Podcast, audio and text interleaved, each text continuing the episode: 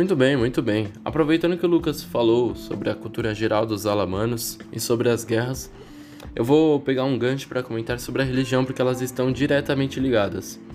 Os alamanos, eles não se diferenciavam muito no quesito politeísmo.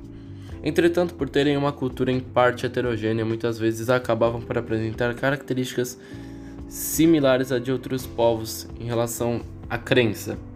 E por esse motivo podemos falar tanto em mitologia nórdica quanto em mitologia germânica, praticamente sinônimos.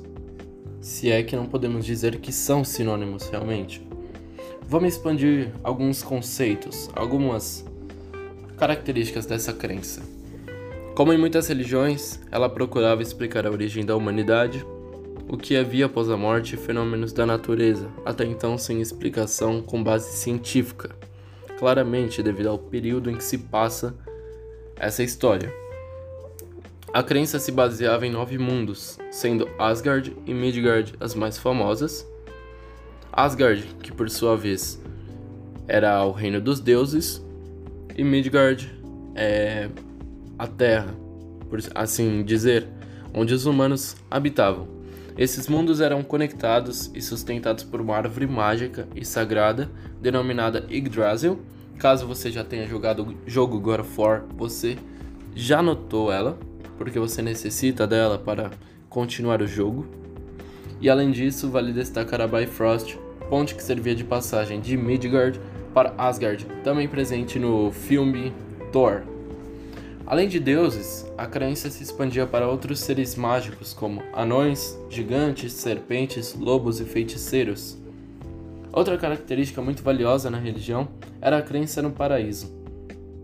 Então, como eu disse é, no começo da minha fala, a religião dos alamanes está diretamente ligada com as guerras. Vamos entender um pouco mais sobre isso agora.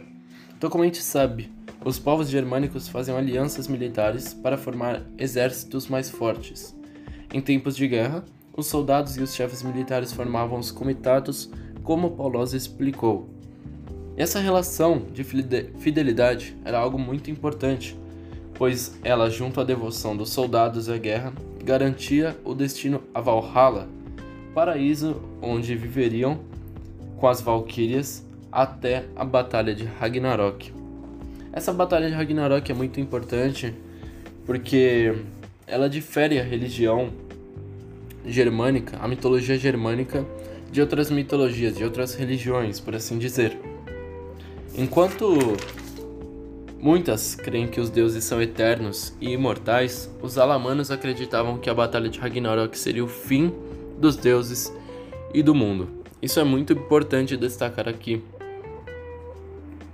E para finalizar, eu vou citar três deuses que eu considero os mais importantes: Thor, Odin e Loki.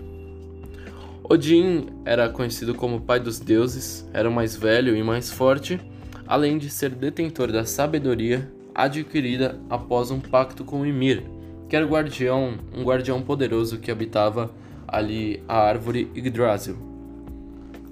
O Thor era o deus do trovão, filho de Odin, é, filho de Odin com Frigga, na real. E o terceiro deus que eu quero destacar, Loki. Loki, na verdade, que era um inimigo, mas também que era um deus. É... E é isso.